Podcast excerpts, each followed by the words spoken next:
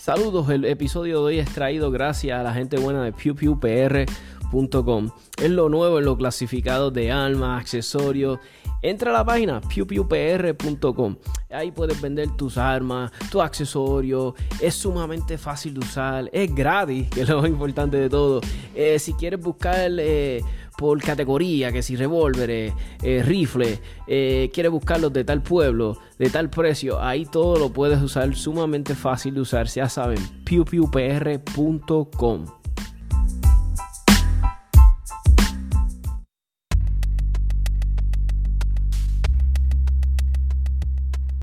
US Tactical Armory and Sports, localizados en el 274A en la avenida Jesús T. Piñero en San Juan, con el número de teléfono 787-767-0887.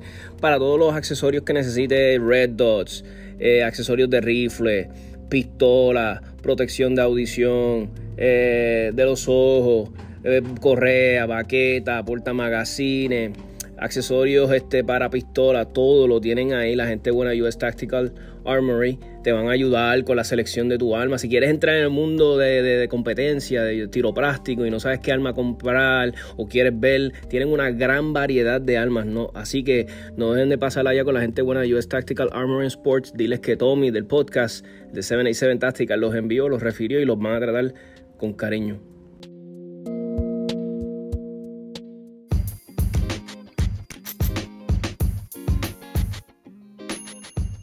RP Tactical en el Arecibo Gun Club en el barrio Juncos con el número de teléfono 787-906-2537. Si quieres con entrenamiento para hacerte más eficiente con tu Red Dot, eh, quieres entrenar por si pasa un carjacking, saber qué vas a hacer, cómo vas a reaccionar, eh, si te asaltan. Te van a dar todas las herramientas necesarias para sobrevivir con la gente buena de RP Tactical. Eh, cuentan con más de 16 años en el campo de la seguridad, eh, te van a tratar súper bien. 787 Tactical Podcast ha estado con los muchachos, entrenamientos nocturnos, eh, van a ver vehículos, todas estas cosas que tú ves que hacen muchos instructores de los Estados Unidos y muchas personas dicen que no se hacen aquí. Ah, ah, ah, eso se hace aquí y por instructores boricuas y, certificados y buenísimos. O ya saben, 787-906-2537 para todas tus necesidades de entrenamiento.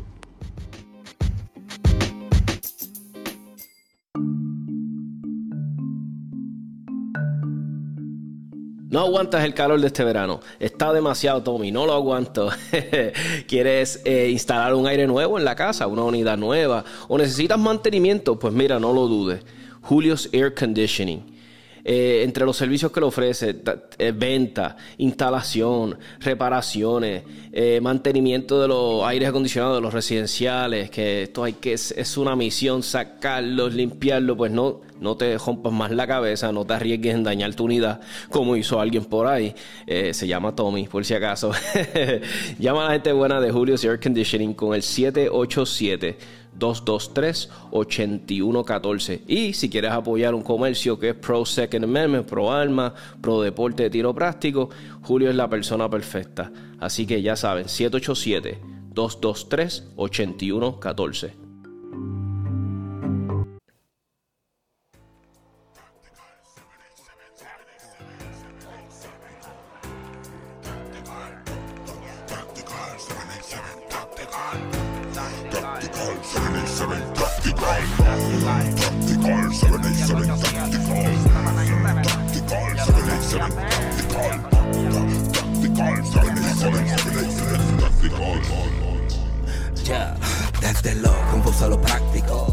Buenas noches amigos y amigas del podcast, espero que se encuentren todos bien, estén todos bien de salud.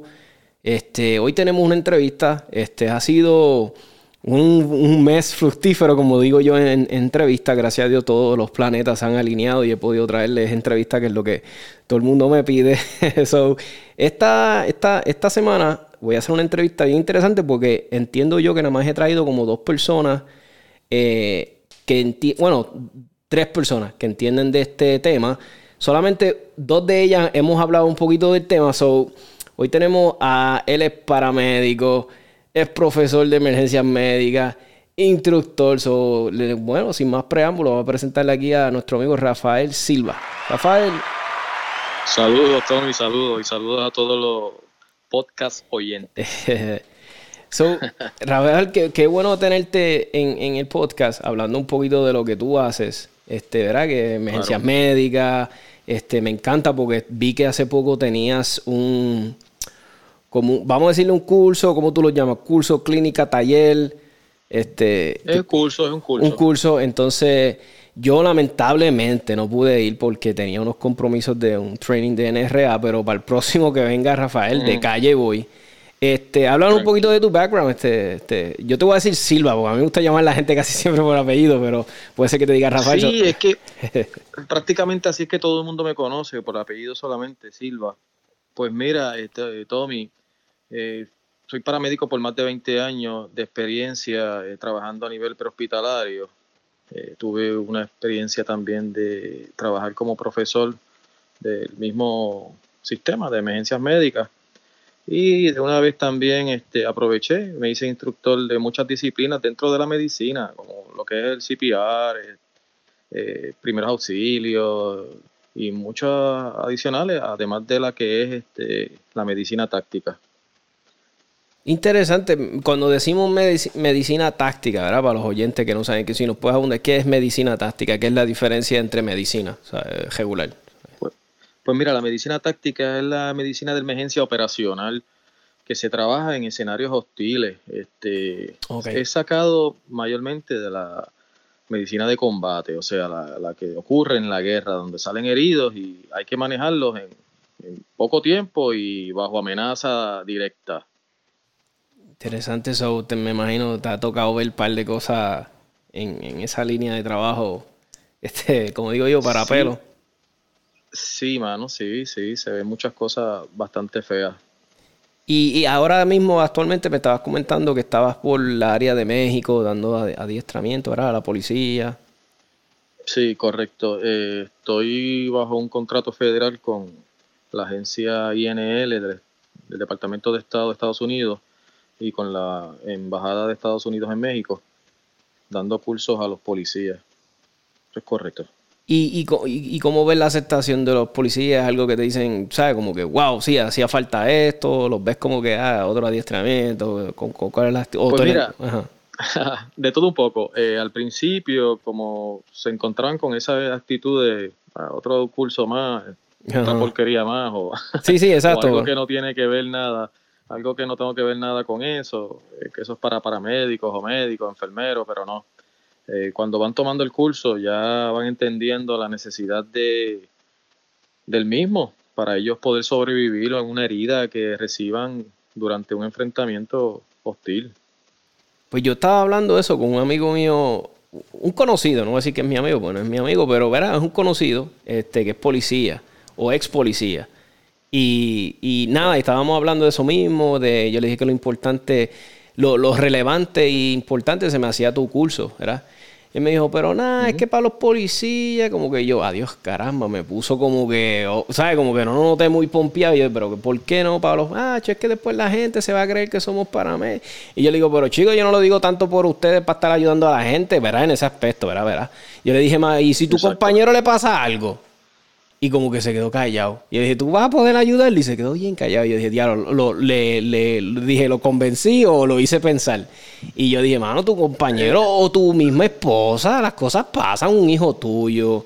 Este. Sí, mano, sí. Eh, lo que pasa es que, mira, eh, la policía, por lo menos en Estados Unidos, es obligatorio darle este tipo de curso durante su adiestramiento, o sea, su academia. Ah, nítido, que Porque ver, la, ver la necesidad, es la, eh, tú sabes, es algo bien importante porque no es para brindar ayuda al ciudadano o que te vean como un paramédico, nada de eso. Esto es para, para tu autoayuda, hermano. Este, Exacto. Si tú sales herida, herido, tú saber cómo manejar esa herida y no morirte, ¿entiendes?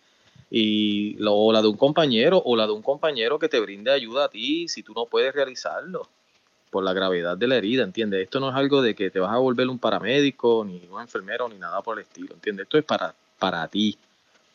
Oye, y que tú estábamos hablando de México, ¿verdad? Que estábamos, ahora vamos a, vamos a brincar a México porque este, a mí me encanta México. Yo he ido mucho a México y yo he ido mucho al área de Rosarito, he ido a Baja California, he ido a... ¿Dónde es la ciudad esta que fronteriza mucho? Que me pasaba ahí, este, pariciando antes. Este, este, ah, este que salió muchos boxeadores. Nada, es una ciudad fronteriza. Y me acuerdo que una de las cosas que me decía mi hermano, que era el que tenía mucha experiencia, porque valga, se casó con una mexicana y qué sé yo, me decía, Tommy, es bien peligroso, tienes que tener cuidado, qué sé yo, que los carteles y que... Y yo, hmm, interesante. Y, y, yo digo, ya, che, y ahora que tú me dices que estás por allá, por México, enseñándole, ¿tiene que ver algo por lo, de la, por lo peligroso que es el oficio de ser policía allá en México? Sí, sí, sí. Por eso mismo que lo estamos entrenando, porque la, la batalla o la guerra contra el narcotráfico de los carteles es bien fuerte, tú sabes. Eso son personas que están preparadas, mayormente ellos son ex policías o ex militares que reclutan en los carteles y saben tácticas y tienen millones, tú sabes. Sí, que saben hacer ambushes y saben hacer 20 mil, sí, sí, sí. Y, y, en armamento superan a la policía también, tú sabes. Esa gente disparan con calibre 50 y todo eso y tienen hasta tanques y todo. Eso vi, yo no sé, que yo vi este el otro día, eso mismo, estaba viendo como uno, una queja de cartel con, con la policía. Y yo dije, diablo, parecen un ejército chiquito, tú sabes, como un mini ejército privado. y, estaban más preparados que los mismos policías. Y yo dije, diablo, o sea, que, con, lo que están enfrentando no, no, no, no es fácil allá los, los policías en México. Los policías. Y, y, y, cómo está? ¿Sigue todavía lo de que lo, lo, de la corrupción está bien encendida o cómo? Sí, mano, eso lo vemos en todos en todas partes, pero México es bien corrupto, mano. Eso vi, eso estaba leyendo una vez que esta era demasiado, o sea, una cosa de, de, bien fuera de, de, ligas, ¿sabes? sí. Bueno, lo vimos con el Chapo. sí. Lo vimos con el Chapo. los policías. Los mismos policías, exacto, que toman, creo que es como que le dicen, la mordida, el, el, soborno, algo así es. Sí, sí, sí. Cuando llegas allá a México por primera vez, ¿verdad? A dar tu adiestramiento, este, ya tú habías dado ese tipo de adiestramiento acá en Puerto Rico, ya, ya tenías como un, un background o... Sí, correcto, sí, sí. O sea, que se te hizo bien fácil de trabajar con los policías. Sí y no porque al ser otra cultura tienen otro tipo de pensamiento, otro tipo de, manera de trabajar y, demás, tú sabes. Sí, sí. al, al, principio como que choca, pero después que le vas agarrando el, truco, pues la movida, pues ya tú sabes, te vas acoplando. Te vas acoplando a ellos, la... y, y te acostumbras a la comida y todo eso por allá. Mira, mano, ahí Sí, sí, hay comida buena, pero hay comidas que no también. no, soy muy amante al pique, mano. Ah, diache, estás en el, en el paraíso del pique, exacto. Exactamente. Ellos sazonan sus comidas con pique. Si no tiene pique, pues la comida no sabe a nada, tú sabes. Sí, sí. Y, y cuando yo las pido sin pique, pues tú sabes, estoy comiendo carne ahí, este, prácticamente. Te miran jaro. a mí me pasaba cuando vivía en, California, a veces mi hermano me decía, yo le decía pica, y me decía, no, no pica mucho. Y yo, bueno, cuando este condenado dice que no pica mucho, créeme, y a mí me da risa porque el, el, el, ¿cómo te digo? El, el paladar que, que desarrollé allá, ahora cuando me toca comer pique acá, que qué sé yo, la gente no me pregunta si pica, porque a mí a veces las cosas no me pican para nada. Y la gente está por acá que por poco se mueren con los ojos que, brotados de la, de la cara. Sí, bueno, sí, llegué a tener un par de experiencias así de, que me decían, no, no pica mucho, y cuando le, le metía el diente, ya tú sabes. Silva, y, y, acá en Puerto Rico, de los cursos que estás dando, este, de, de, de me eh, había, leído que es de sangrado, ¿verdad? De, como, de, ¿cómo se dice? Hemorragia. Stop the bleed. Sí. Este, sí, este. un poquito de eso. Pues mira, este, doy varios cursos. Mira, doy Stop the Bleed, que es un curso un poco más, más pequeño, más concentrado en lo que es el de tener una hemorragia, si sales herido, ya sea con cualquier cosa, puedes cortar hasta con, con una tijera, un cuchillo, y pues, pues, aprendes a controlar una hemorragia, eh, hasta con un arma de fuego, una puñalada, lo que, lo que sea. Ahora, este, el curso de medicina táctica eh, abarca un poco más, porque es como te dije, es en, escenarios hostiles. Ahí tú tienes que aprender a hacer muchas cosas adicionales, este, como es una extracción de emergencia, eh, colocar torniquetes también, que es para controlar hemorragia, eh, parches torácicos en, situaciones que tengas alguna herida penetrante en el tórax, eh, aplicación de vendaje, empaquetamiento de herida que sea en unión, o sea, me refiero a la ingle, los hombros, axilas, cuello sabe que es un poco más adicional a lo que es un stop de bleed. Que stop de bleed, pues prácticamente se habla así de torniquete, de empaquetamiento de herida y de vendajes, pero la medicina táctica abarca un poco más.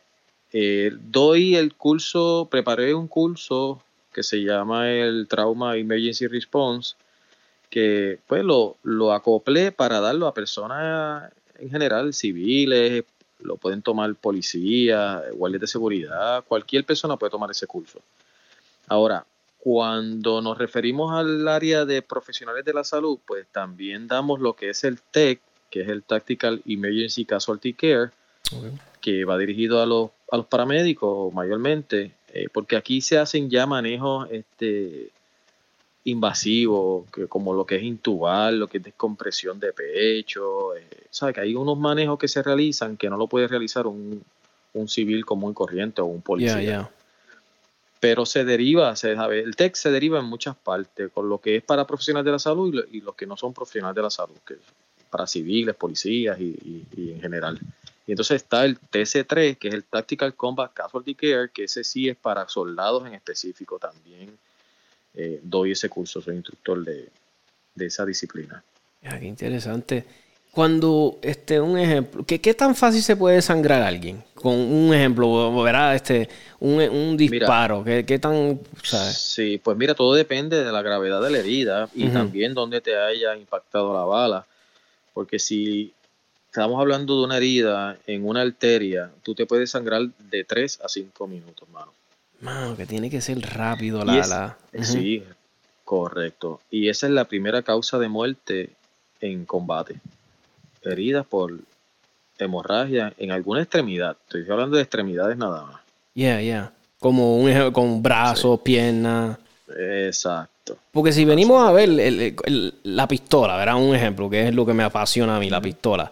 La pistola, igual que los rifles, pero la pistola está diseñada para ser joto para que tú te des sangre, ¿verdad? Si venimos a ver, ¿verdad? Lo, lo vemos bien simple. yo siempre he dicho, si tú estás dispuesto a aprender cómo hacer estos huecos y estos rotos con tu arma de fuego, pues deberías de saber cómo taparlos, ¿verdad? Cómo, cómo salvarle la vida a alguien.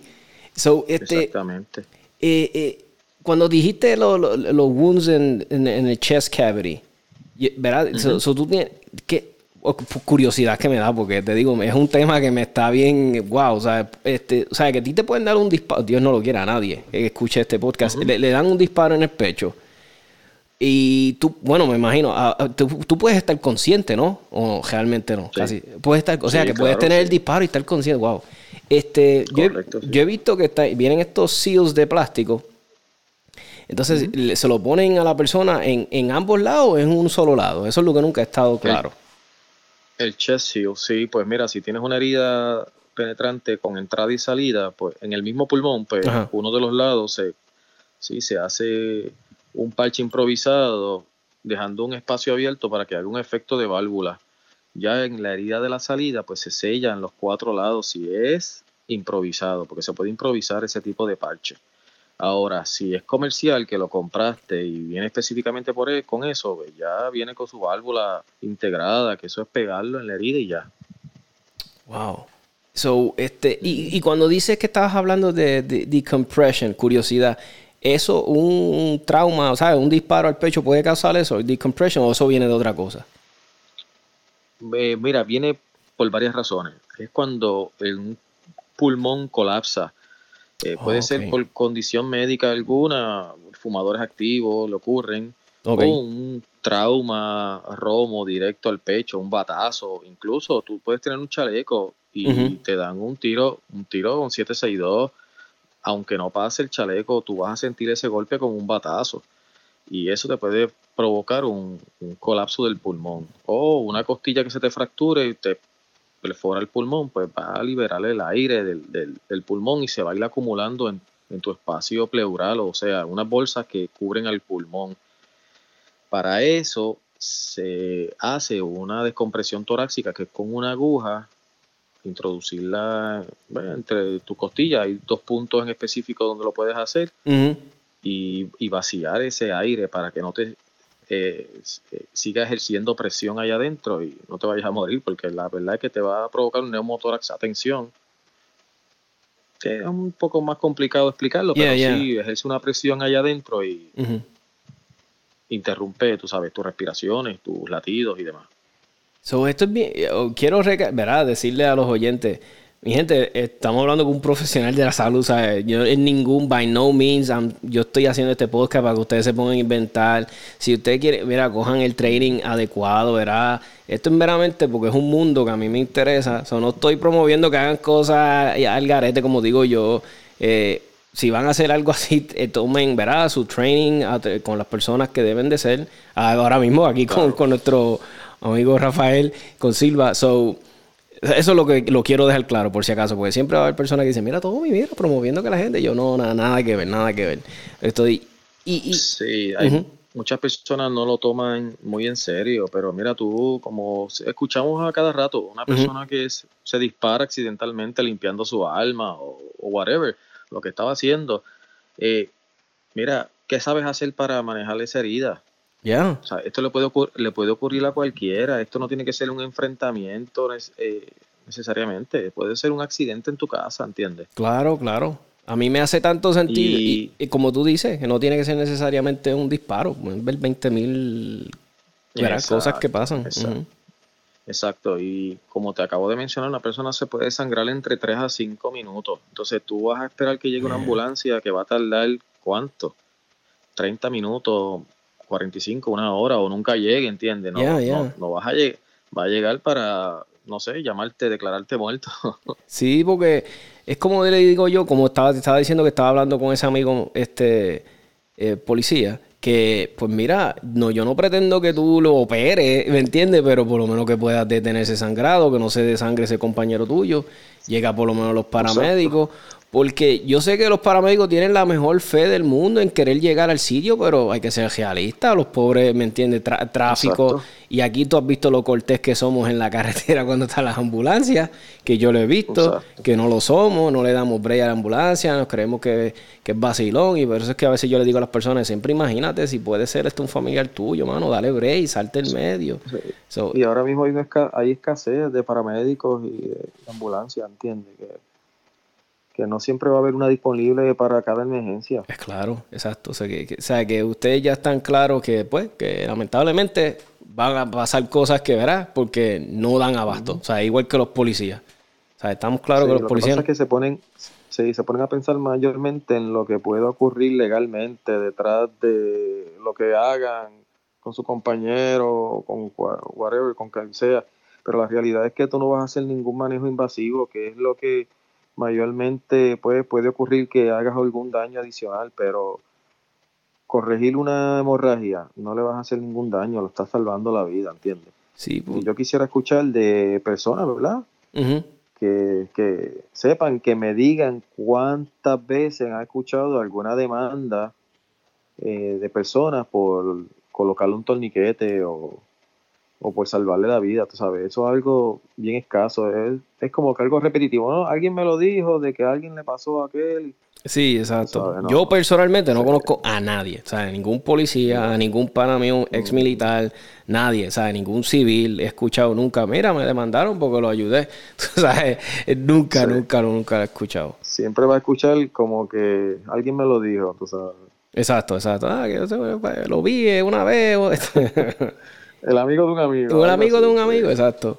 Algo que es bien importante también, que yo siempre le digo también a las personas, que no lo, no, no todo, ¿verdad? Estamos viendo este lado de, hemorragia y todo, pero que yo sé que tú vas a estar de acuerdo conmigo. A veces yo conozco un montón de personas que nunca han tomado un adiestramiento de CPR. Tú sabes, no saben, no, no. Y yo le digo a las personas, mano, mínimo toma ese de CPR porque tal vez Dios no lo quiera, nunca tengas que usar el de, ¿sabes? Cómo detener una hemorragia, pero CPR es bien probable que pase bien probable que lo tengas que un día usar.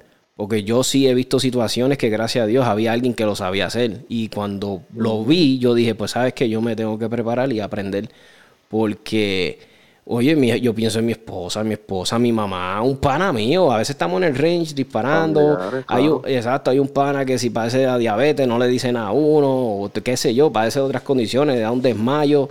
Entonces imagínate que alguien se desmaye y tú no sepas ni qué hacer en lo que llega una ambulancia, ¿me entiendes? So, el, el de CPR un must también. Sí, claro, sí, eso lo recomiendo full también.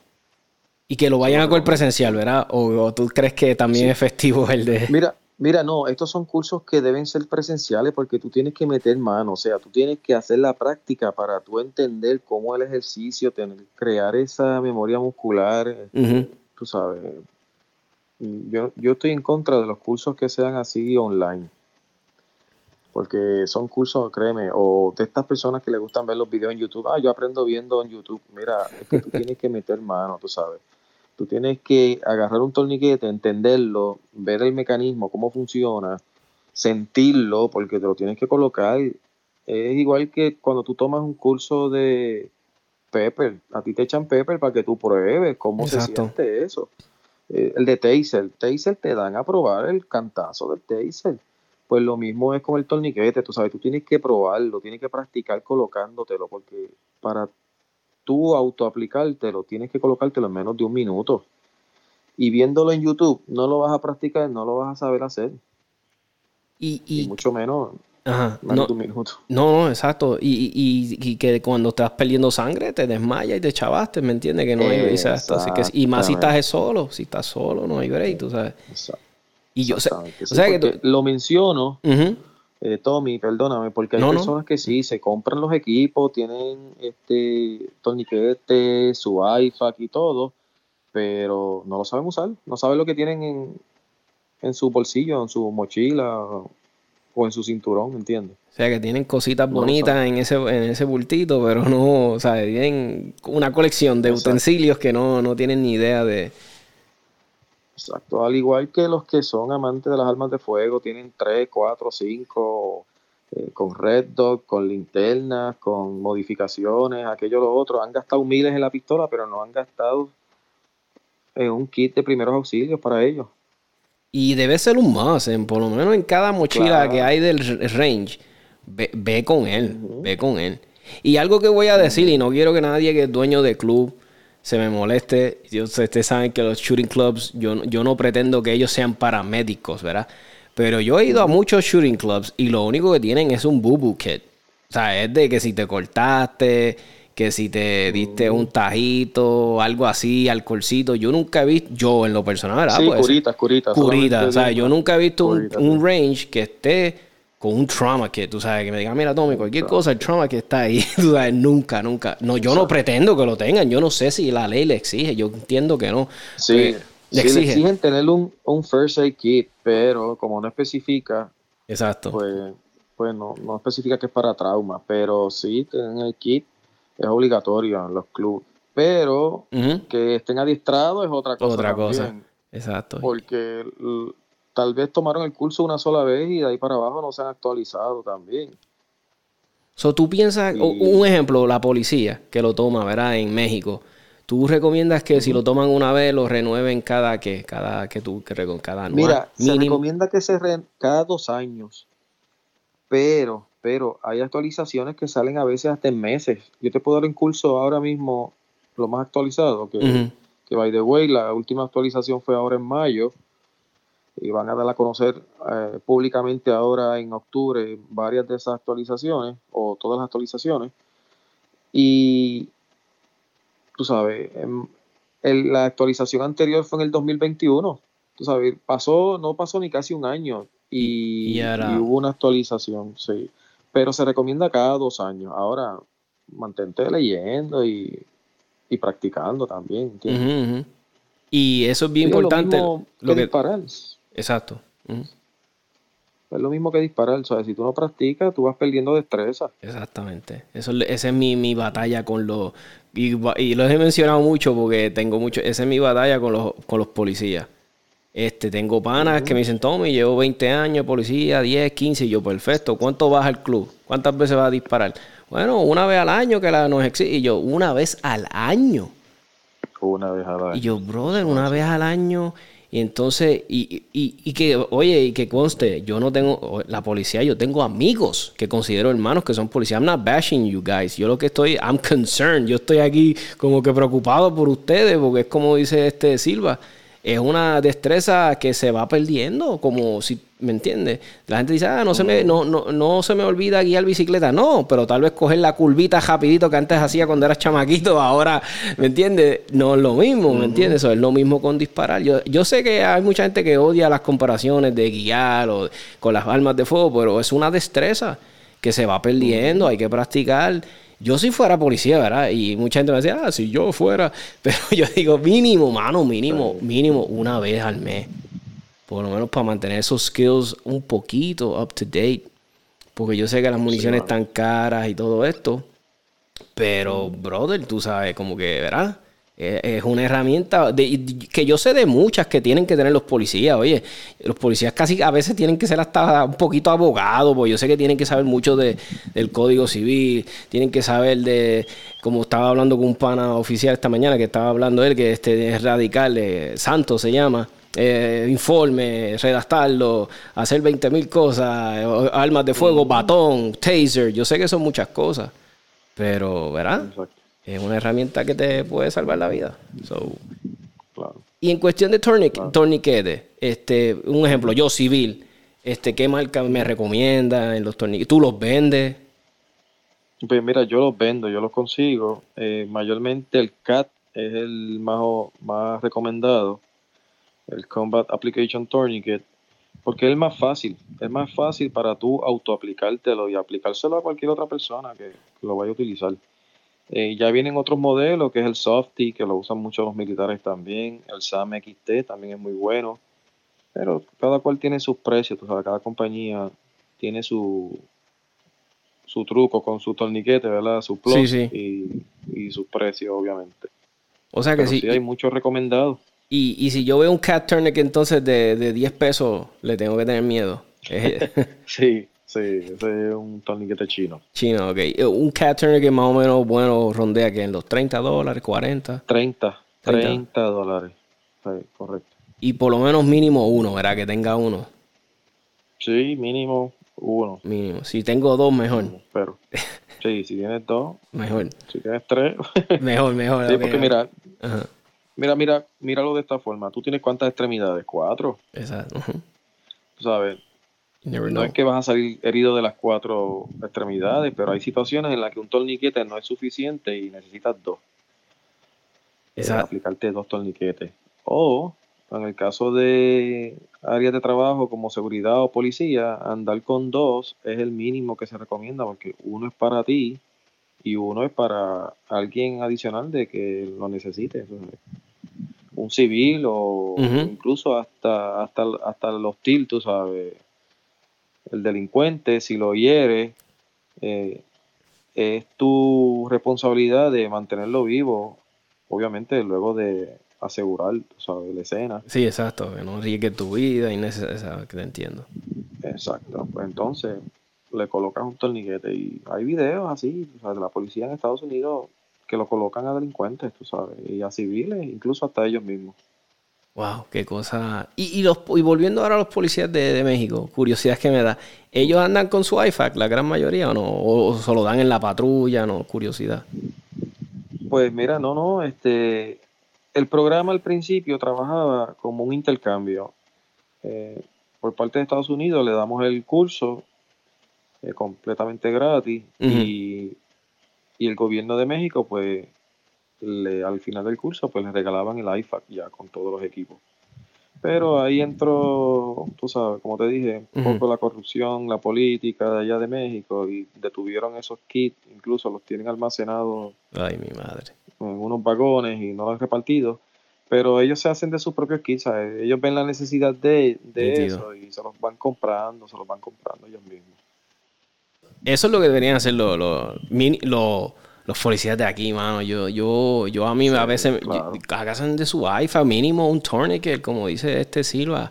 Y eso, cabe en ese cinturón. Si ustedes tienen 20 mil cosas que le añadan algo más, no es nada. Y el tourniquet no pesa ni eso, no pesa ni una libra, ¿verdad? Eso es sumamente, eso es como sintético.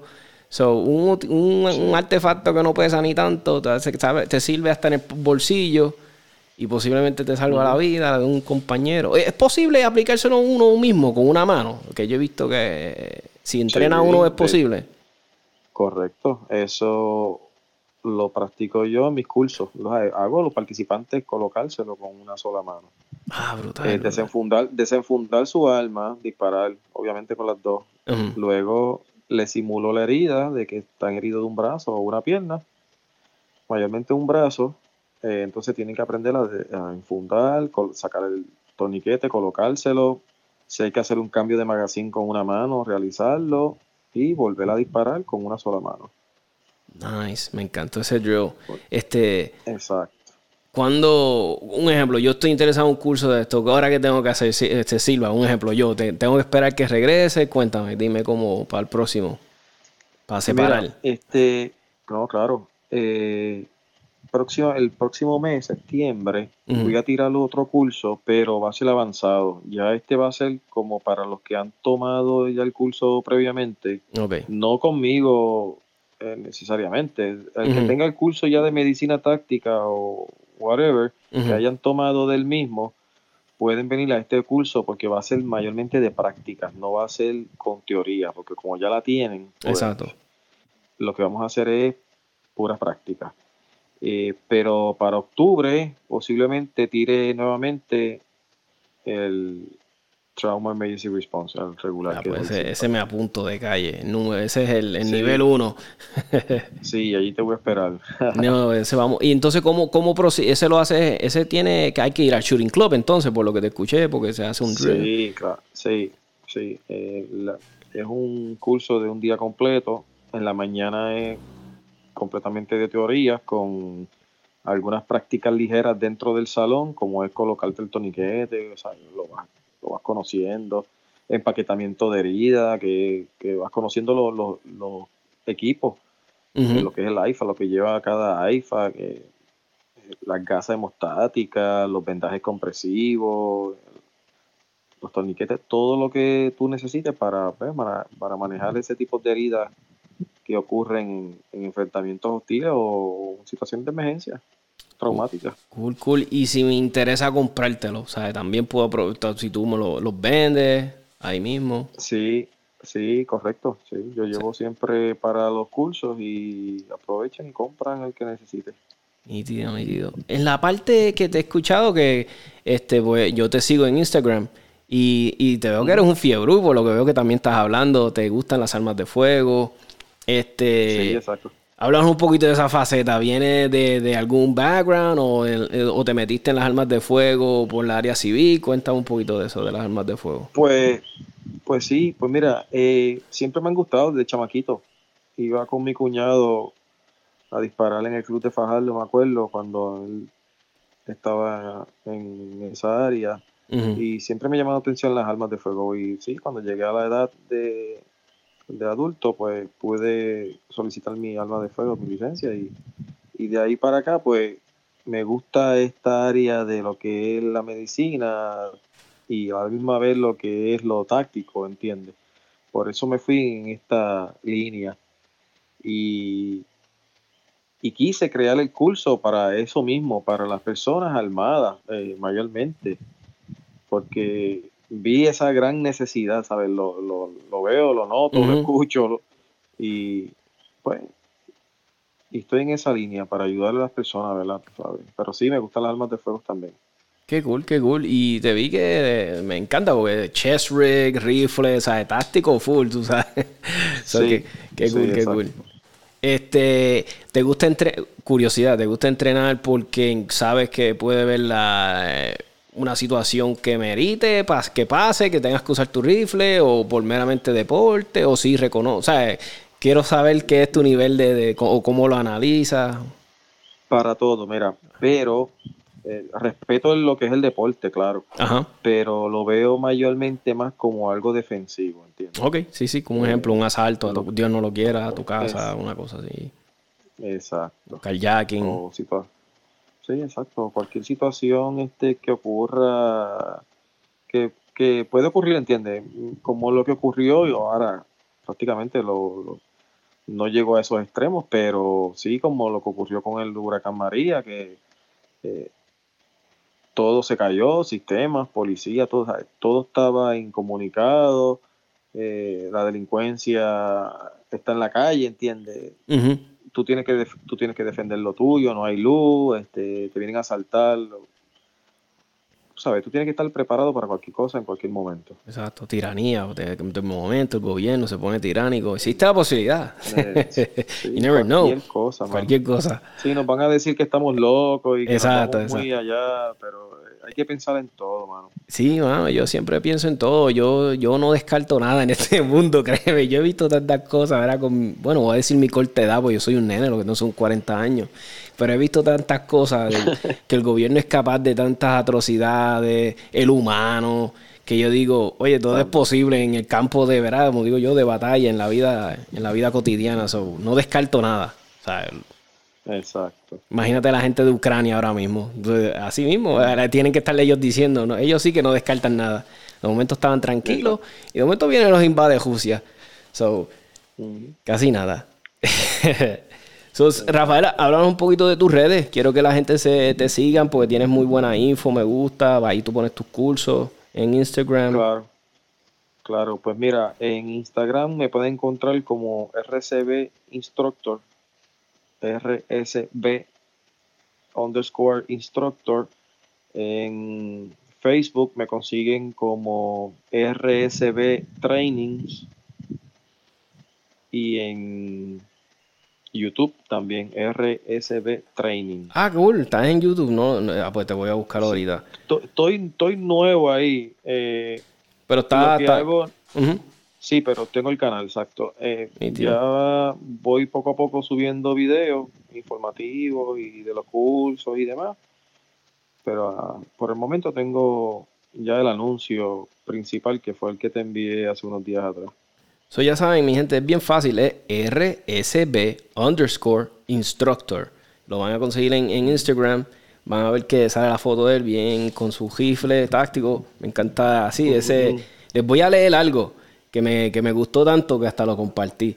Y dice así.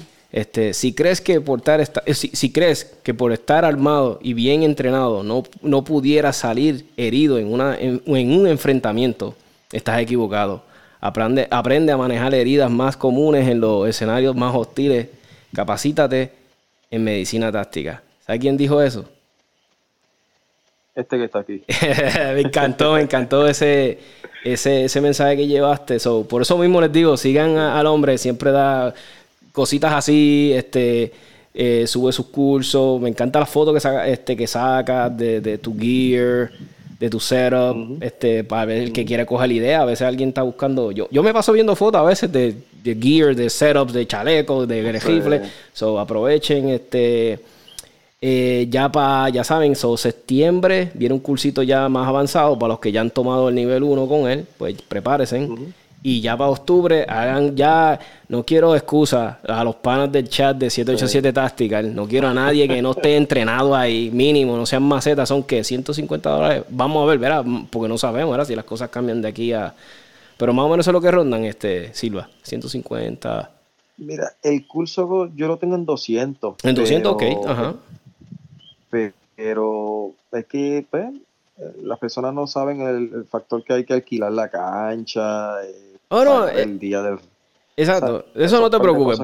Que, que, sea maceta por 200 dólares y no aprender algo que le puede salvar la vida, que no tiene precio, ¿verdad? Yo no tengo ni tiempo para perder a hablar con la persona, ¿sabes? Sí, sí. Exacto. Y yo conozco muchos dueños de armas de fuego que compran 20 eh, armas al año. So, una que no compres para poderla adiestrarte, ¿verdad? Exacto. Y, y, y, estamos hablando que una, una cajita de municiones le da a la persona. No, ahí usamos tres cajitas de municiones. Ah, no, pues un training bueno, porque como tú dices, estamos todo el día, entonces son, aproximadamente 150 disparos. Vas, a vas a salir adiestrado, vas a saber qué pasar en una emergencia. So, 200 dólares no es nada, mi gente, no sean macetas. So, ya saben, el, en, en octubre y en septiembre ahora el nivel 2, como digo yo, Este, ¿Qué se nos queda, Silva? ¿Qué más te gustaría tocar base con los oyentes antes de que nos vayamos? Pues, pues, nada, mano, este, eso mismo, que se entrenen, que se adiestren, no, no hagan visión de túnel en pensar que no me puede pasar a mí o nunca me ha pasado en 20 años o en 15 años que llevo en la policía o, o que llevo armado. Puede pasar en cualquier momento, ¿entiendes? Es mejor tener el curso o el conocimiento y no necesitarlo que necesitarlo y no tenerlo, ¿entiendes? Palabras y, y, y, no estoy este, exigiendo, obligando, ni nada por el estilo a que tomen el curso conmigo. Puede ser con el que ustedes deseen, el instructor que ustedes deseen. Yo soy, tú sabes, open mind con eso. Conmigo no hay problema. Eso vale. Pero, pero es que se adiestran, ¿entiendes? Que se preparen. Exacto, y, es como digo yo, fuera del mundo de las armas, vamos a dejar las armas a un lado. Mano, como un ciudadano responsable, ¿verdad? Eh, yo diría que, eso, si eres padre de familia, eh, si tienes, qué sé yo, empleados a, cargo de ti, trabajas en construcción, puede pasar. La gente en construcción a cada rato se tienen accidentes, los mismos mecánicos. Yo trabajé con mecánicos por más de 15 años y cada rato se estaban, ¿verdad? Accidentes y cosas. So, te lo debes a ti, se lo debes a tus seres queridos adiéstrate. No, no, no, o sea, un tiempito y 200 dólares y por lo menos tiene esos conocimientos, vale, para mí eso, que salva vidas, no tiene precio. Exactamente. Pues gracias a un millón, Silva, por aceptar la invitación, hablarnos un ratito de esto. So, este, espero compartir en el range este, pronto, este, cuando regrese, fuera de, adiestramiento, ¿verdad? Como compartir, hablar un ratito, pick your mind. So, gracias a un millón por aceptar la invitación. Claro, mi hermano, igualmente. Gracias. A la orden. Bien. Pues ahí lo tienen, mi gente, una entrevista con nuestro amigo este, Rafael Silva, paramédico, instructor de emergencias médicas, tiene un background extensivo. Eh, quería hablarle algo antes de que se acabe el podcast de lleno. Hoy estaba leyendo una noticia bien interesante y compartí algo en mi, en mi perfil personal de Facebook. Porque estaba leyendo un mensaje de un creo que es de un representante que también da sus opiniones en, la prensa, ¿verdad? En el vocero, creo que leí este artículo y estaba bien interesante. Y, ahora me traicionó, no quiere subir aquí. Pero me acuerdo que era de la índole que decía, tenemos un problema de armas. Entonces el artículo está bien interesante porque después lo que entra es en muchos detalles de Estados Unidos. Pero sí toca acá en Puerto Rico que tenemos un problema de armas de fuego. Y yo digo, sí, tenemos un problema de armas de fuego ilegales. ¿Verdad? Porque hay que decirlo, porque el problema es de armas ilegales que están en las manos equivocadas. Pero él está diciendo que el gobierno federal, pues, ¿sabes? Me da risa cuando quieren meter más gobierno, ¿sabes? Como que el gobierno haga algo. Como que vamos a meter el gobierno para que ayude. Cuando el gobierno claramente ha perdido la batalla. Claramente ha perdido la batalla contra el crimen. El gobierno perdió la batalla con las drogas hace años. Ya, ¿sabes? No se puede uno hacerle la vista larga. El gobierno no sabe administrar. Y no importa el color, ¿sabes? Ningún gobierno que ha habido en nuestra isla sabe administrar nuestros recursos, sabe administrar las agencias.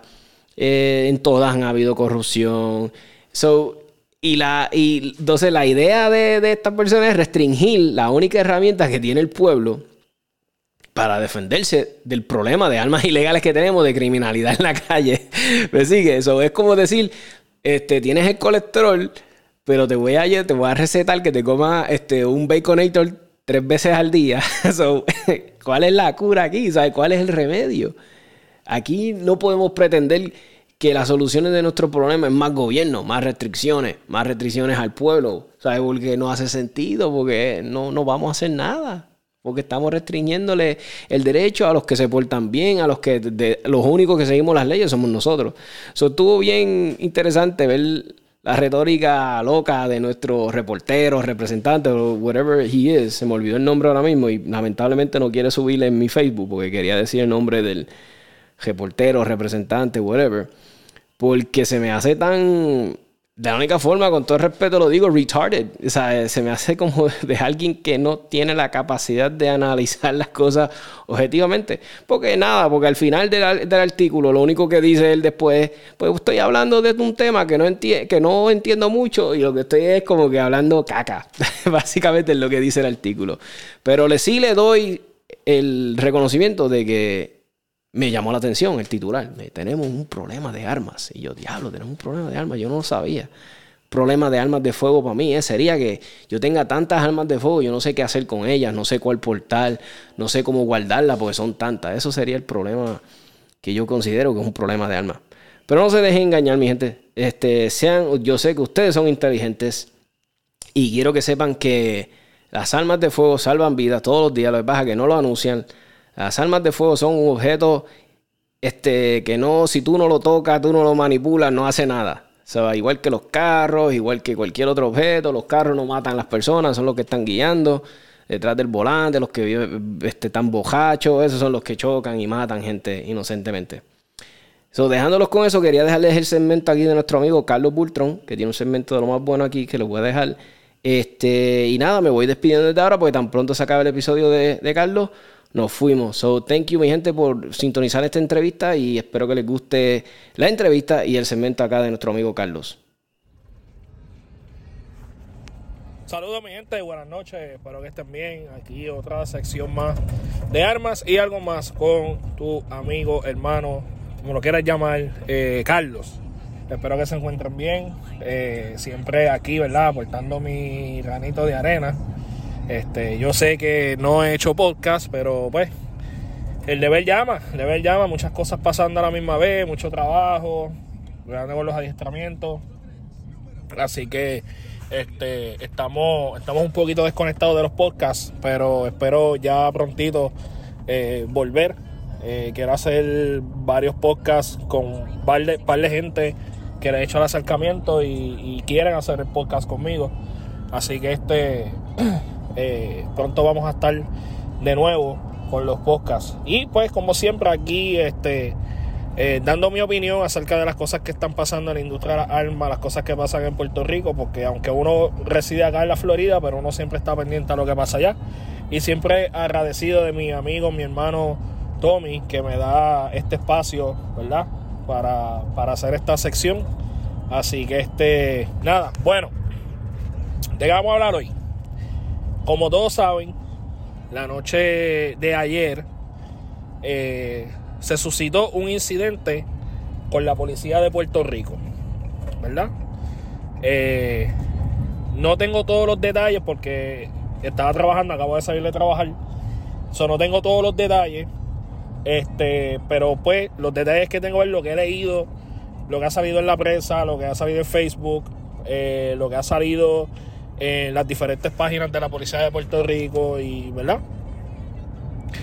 Para el que no sabe qué fue lo que pasó, este, este joven, ¿verdad? Que lamentablemente falleció, eh, se hurta un vehículo y luego que se hurta el, vehículo, eh, el dueño del vehículo se percata que el vehículo ha sido hurtado, él llama a la policía, él le va dando las coordenadas porque el vehículo tiene GPS no sé si es que tenía un AirTag o no sé si es que el vehículo, ¿verdad? El mismo vehículo tenía un GPS integrado, no sé los detalles. Pero la policía comienza, eh, le comienza a dar la información a la policía y la policía da con el vehículo. La policía le da el alto al vehículo, ¿verdad? Al joven. El joven decide no detenerse eh, y decide utilizar el vehículo para causarle daño a los compañeros. Los compañeros repelen la agresión y el individuo, ¿verdad? Lamentablemente falleció. Obviamente las reacciones no se hicieron esperar. Eh, lo primero que dijeron es ah, que él no andaba en un vehículo hurtado porque no fue reportado. Vamos a aclarar eso. Cuando se reporta un para, para que un vehículo se reporte como hurtado, lo primero es que tiene que haber una querella. O sea, usted tiene que llamar a la policía, reportar el vehículo, la policía va a llegar, le va a tomar los datos, usted tiene que vender todos los datos de su vehículo, tablilla, modelo, marca, año, todos los detalles posibles, si tiene algún distintivo, una calcomanía, un choque, lo que sea, que ese vehículo se puede identificar. Luego que el policía toma la querella, la el policía somete ese documento a su supervisor, su, su supervisor, perdón, lo aprueba y entonces eso pasa a partes policíacas. Partes policíacas, entonces entra el vehículo al sistema David que, que entiendo que todavía es el sistema que la policía está utilizando. Acá en la Florida es un poco diferente porque acá cuando se reporta un vehículo hurtado es lo mismo.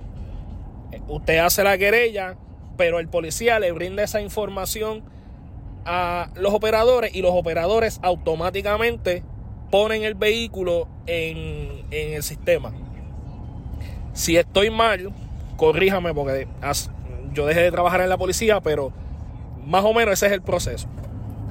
Así que si un vehículo lo hurtan en un, en, un por ejemplo, lo, lo, hurtan ahora y usted lo reporta en cinco minutos, usted no puede esperar que si el vehículo, si la policía da con el mismo vehículo, la misma descripción, que el vehículo se, se, que se reportó, no puede esperar que el vehículo salga robado, porque todavía la, todas las unidades no tienen conocimiento. La policía interviene con un vehículo con las mismas características del vehículo que surtó. La, la policía va a, va a intervenir para detener este vehículo y el individuo hace caso omiso. ¿Ok? Segundo, no sé quién dijo que el tipo que, el individuo estaba armado. Si usted no lo sabe, armado no significa que solamente es que usted tiene que tener una pistola. Usted puede tener un arma blanca. Y un vehículo de motor, si usted no lo utiliza de la manera que se supone que usted lo utilice, que es para transitar y transportar a usted o transportar mercancía de punto A a punto B, y usted lo utiliza para agredir a una persona, para atropellar a una persona, ese vehículo automáticamente se convierte en un arma. ¿Ok? Entonces, obviamente, la prensa amarillista, y mi respeto a todos los buenos periodistas, pero lamentablemente, como todo, hay buenos y hay malos. la prensa amarillista decide, obviamente, tirarle fango a la policía. Ah, que este joven, que bendito, que mira lo que le hicieron, que le dispararon, que por qué le dispararon tantas veces, que, ay Dios mío, pero es que él no tenía. Mira, puñeta, lo primero es lo siguiente. ¿Qué carajo hace un joven de 15 años en la calle? Para empezar. Y si usted no lo sabía, ese joven, ese angelito, ¿verdad? Era parte de una ganga que se dedicaba a robar carros. Entonces a mí me jode cuando la gente quiere defender lo indefendible. Ese muchachito se robó un vehículo. Ese muchachito no tenía buenas intenciones. Un muchachito de 14, 15 años es para que a esa hora que sucedieron, que sucedieron esos hechos estuviera en su casa. Pero claro, es más fácil eh, señalar y apuntar y, y echar culpas a decir, ¿sabes qué? Nosotros, la sociedad, tenemos un problema. Porque rápido salieron los padres. Ah, que queremos justicia. Pero ¿qué ellos han hecho como padres? ¿Qué carajo hicieron ellos como padres? Porque perdóneme, si su hijo le sale delincuente, la culpa no es de la escuela, la culpa no es del gobierno, la culpa es única y exclusivamente de usted, que usted como padre no hizo su trabajo. Porque es más fácil decirle a la escuela, toma, este es mi hijo, edúcamelo. Decirle al gobierno, este es mi hijo, enséñale valores, edúcalo. No, señor. No, señor. Usted es responsable de, la educación de sus hijos. Usted como padre es responsable de enseñarles valores, de enseñar respeto, de enseñarle lo que es lo bueno y lo que es malo. Ahora, si usted cumplió su deber como padre y a los 18 años su hijo le salió un delincuente, eso es problema de él. Pero usted no puede venir a decirme a mí públicamente, ah, yo quiero justicia para mi hijo. Porque si su hijo es un delincuente, es un delincuente. Punto y se acabó. Pero es más fácil decir la policía lo mató. Cuando ni tan siquiera la prensa, la, la prensa puso que la policía lo mató cuando ni tan siquiera la prensa tenía ni la mitad de la historia. A las 8 de la mañana ya había salido un titular, violento encuentro entre policía y joven que muere asesinado por la policía. Titular cabrón que yo dije, diablo, ¿qué es esto? y perdonen las malas palabras, pero es que me molesta. Me molesta porque ningún policía, ninguno, Y yo sé que hay policías buenos y hay policías malos, eso yo lo tengo bien claro. Yo, estaba, yo llevo en este trabajo 12 años. No lo he visto todo porque no lo he visto todo, pero he visto mucho. Y sé lo que es la corrupción, sé lo que son policías vagos, sé lo que son policías que solamente están por los 15 y 30. Eso yo lo vi y lo he visto y lo sigo viendo. Porque no se crea que en Estados Unidos es un Edén. Pero ningún policía, o mejor dicho, la mayoría de los policías no salen a la calle a matar. Porque nosotros no queremos utilizar nuestras armas de fuego. Ahora, si hay que usarla, porque hay que repeler una agresión, porque hay que detener una agresión, téngalo por seguro que se va a utilizar. Porque el mismo pensamiento que tiene ese delincuente lo tiene el policía. O en mi vida o en la tuya y en mi casa a mí me esperan. Es el mismo, es el mismo pensamiento que tiene un delincuente. Si ese angelito, como lo ponen en las noticias, ese pobre angelito que simplemente salió a la calle a robarse un vehículo, no se hubiese robado un vehículo, o más allá, se hubiese detenido cuando le dieron el alto y no trató de utilizar su, el vehículo de motor para atropellar a los compañeros, ese joven hoy en día estuviera vivo. Pero mi pregunta es, ¿qué hubiera pasado si hubieran atropellado a un compañero?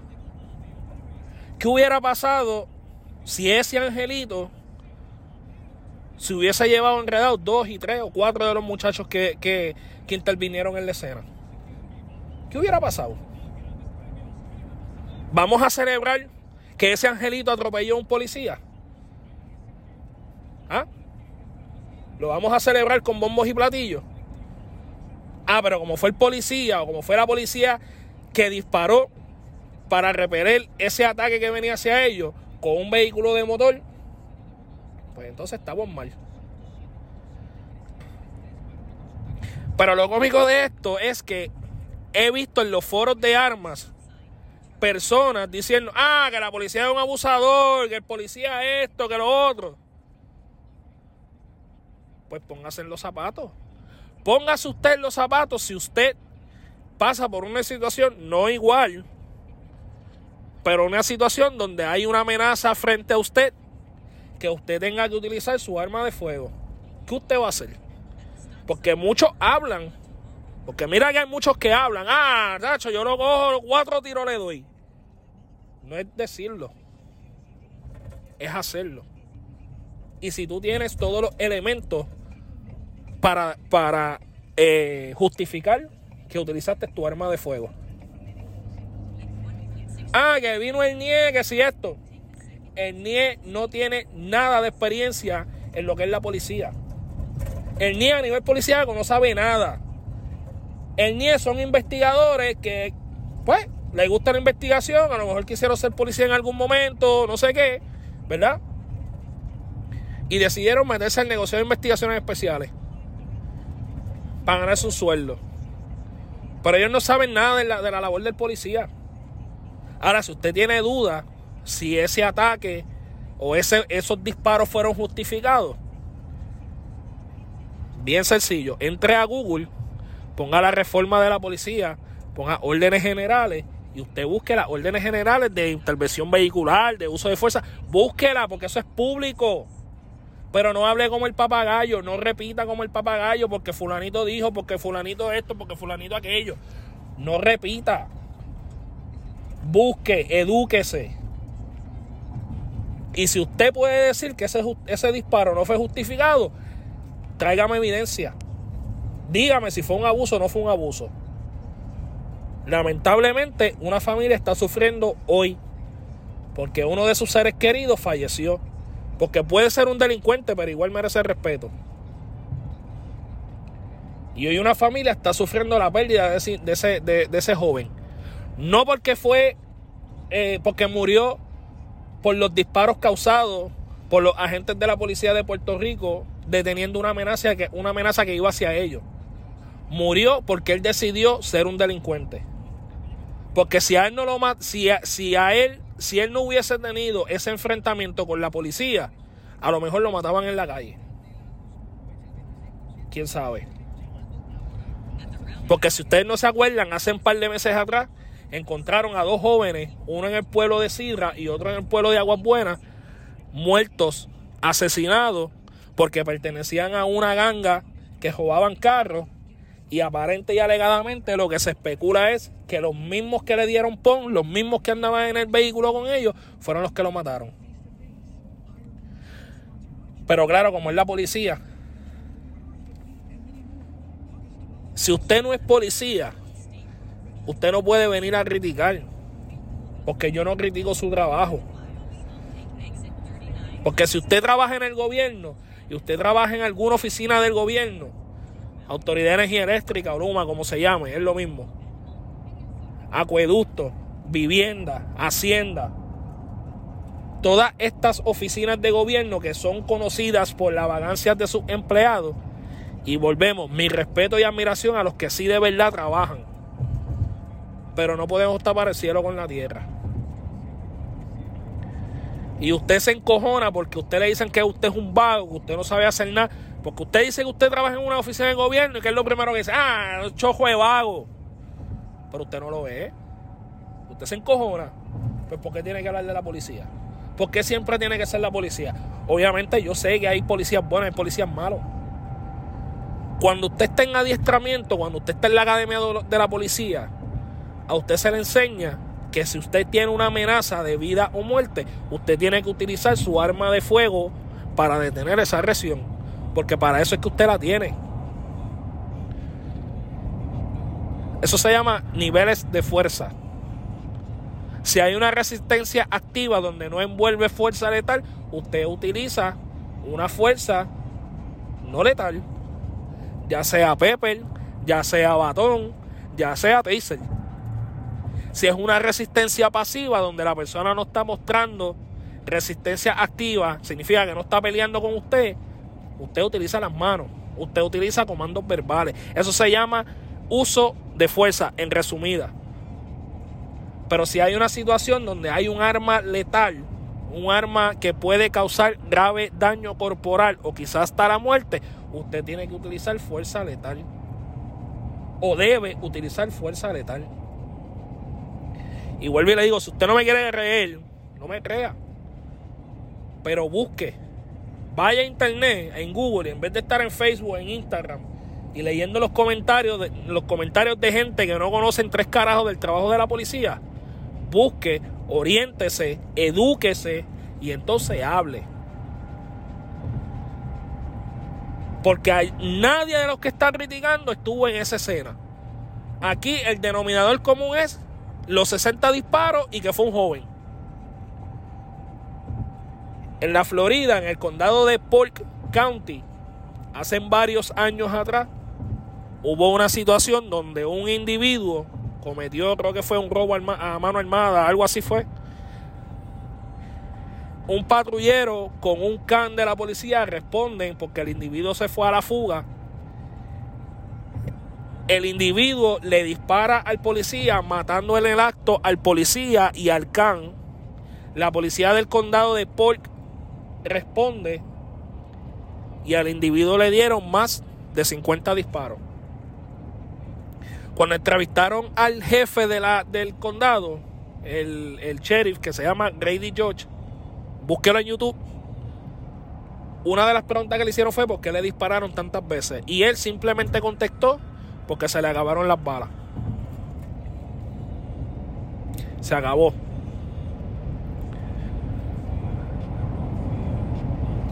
Cuando usted es policía, a usted se le enseña que cuando hay una amenaza, usted va a repeler esa amenaza hasta tanto esa amenaza no sea una amenaza para usted.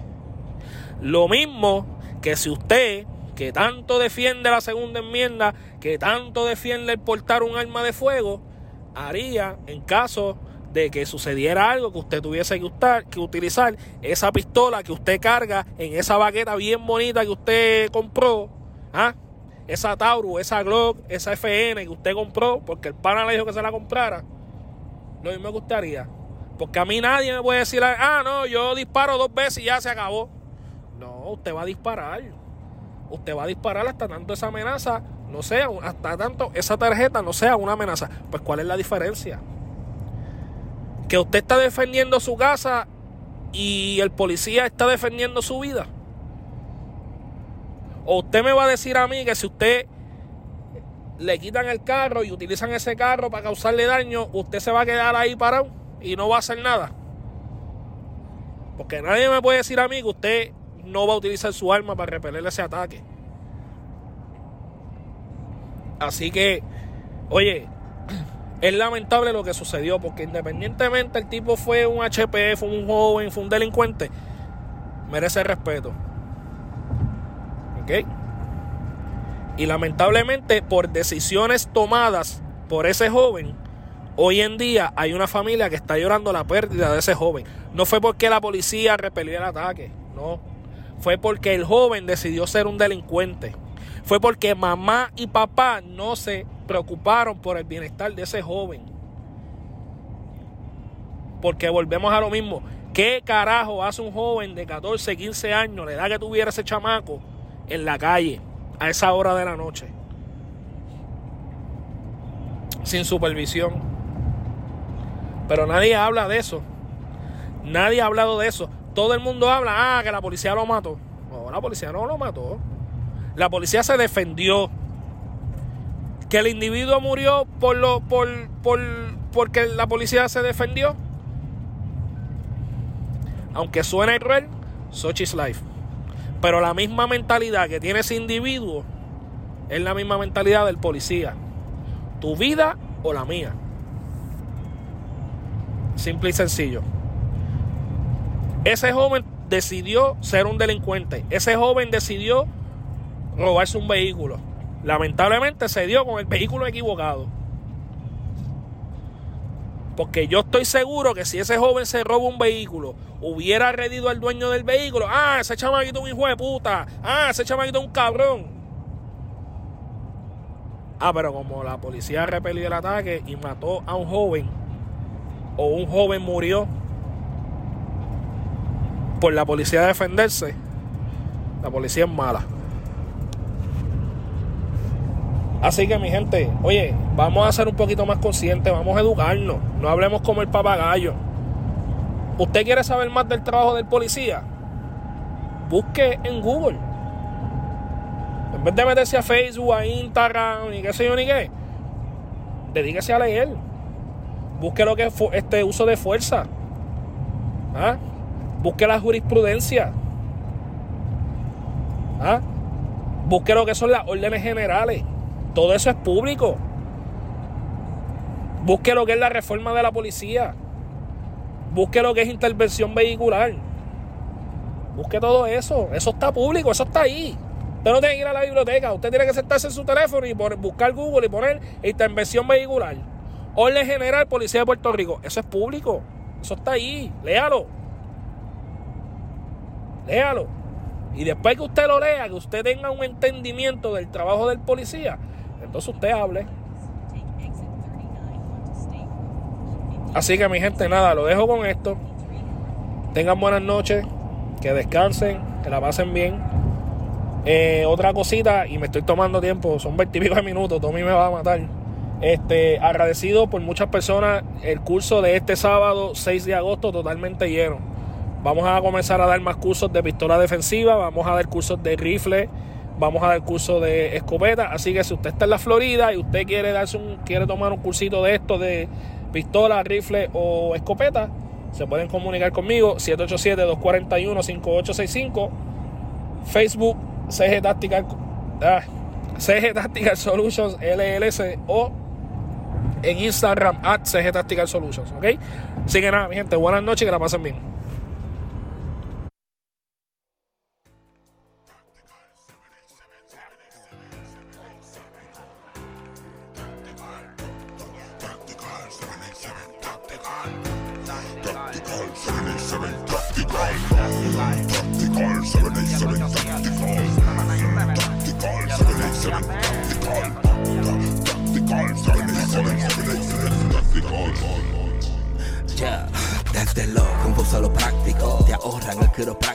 con datos básicos dentro del mundo del tiro práctico, con Tommy el táctico, tanta info que ni yo me lo explico. Dijo un tal Benedicto cuando escuchó al señor Evaristo. Adrenalina pura que no pasamos la escritura, la experiencia en la cultura y hasta testimonios de fura.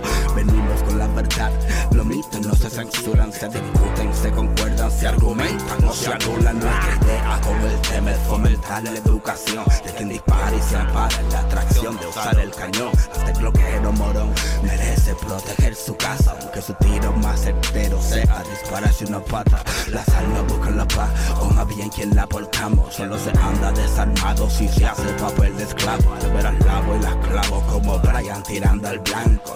Lloren en casa, que explote suya en llanto. Tactical 787 Tactical. Mm, tactical 787 Tactical.